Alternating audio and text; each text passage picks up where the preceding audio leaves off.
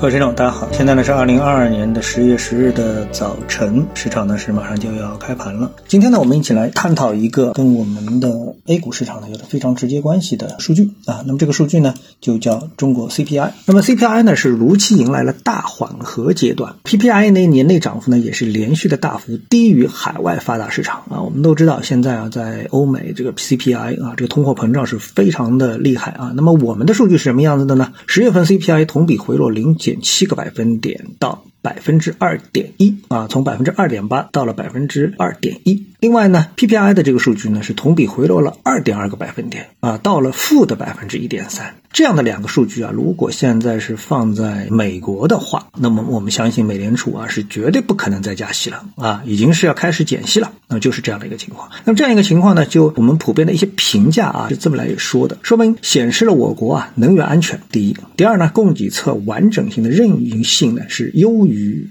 跨国，扩大有效内需则或将成为明年的政策重心。那么我们看到这个数据之后啊，我们就是说，因为中国，我认为它是一个非常特殊的这么的一个国家啊。为什么特殊呢？就是因为可以和中国对标的国家其实不多啊，或者几乎是没有啊。就中国的这个人口呢排世界第一，所以呢它有一个非常庞大的内需市场。那么这个呢是全球啊，我们说欧美啊等等之类的，就是他们的比较发达的国家长期以来看中我们中国的一个地方，就是希望把东西卖给我们。但是呢，我们同时呢又是一个非常发达的制造业的国家啊，我们呢是一个一直对美国有着庞大顺差的这么的一个国家啊。那么这些因素啊，如果我们仅仅看 CPI 这个数据的话，我们第一时间可能会想到，哎，呃，想当年这个日本啊，由于它这个 CPI 数据一直是处于零左右，所以呢，他们也不涨工资，他们的物价也不上涨，但是对外表现出的是什么呢？是日本经济的长期的一种衰退，是被别人这样一种感觉。所以呢，你会很自然的想到，哎，中国的这个 CPI 数据是不是会让中国也去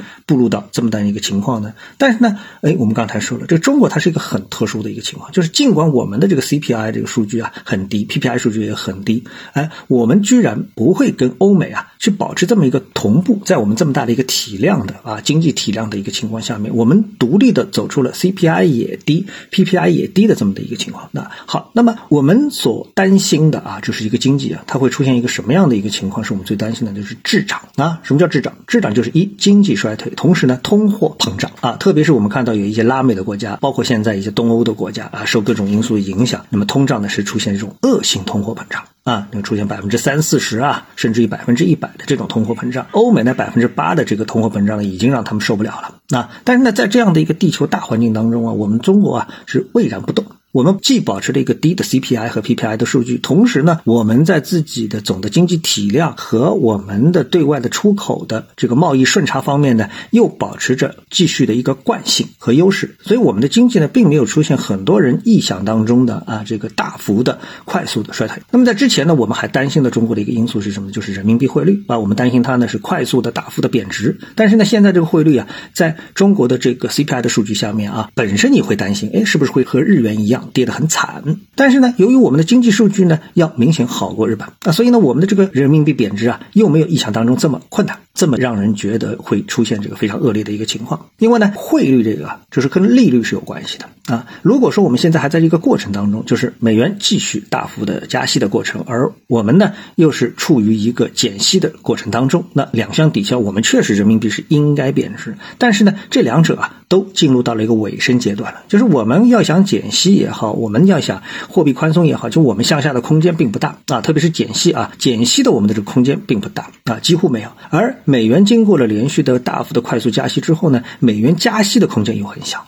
所以呢，在这种情况下面，要求人民币对美元出现大幅的贬值，那么在之前要实现早就实现了，就已经不需要等到现在这么一个状况了啊。那我之所以跟大家说了前面的这些铺垫的时候呢，那我们现在就得出一个结论，就是我们面对我们之前的中国的金融市场也好，资本市场也好啊，各个方面啊，我们有很多的负面因素，预期中的负面因素，已经实现的负面因素啊等等，都指向了我们的金融啊资本市场会出现大幅的这个回落和衰退啊。但是呢，到了现在这个时点的时候呢，各方面的数据显示啊，我们好像这种负面的因素啊，一一都解决了啊，也就是可以看到，就是我们越来越好，别人越来越差啊。虽然这句话听上去好像有些奇怪啊，但是确实到了就是说我们已经是剩下的是只有利多没有利空的这么的一个节骨眼上了啊。所以呢，对于看好我们后面的经济。看好我们的金融啊，看好我们的资本市场，我觉得应该说是提供了越来越坚实的基础啊。那么我想呢，就得出这样的一个结论啊。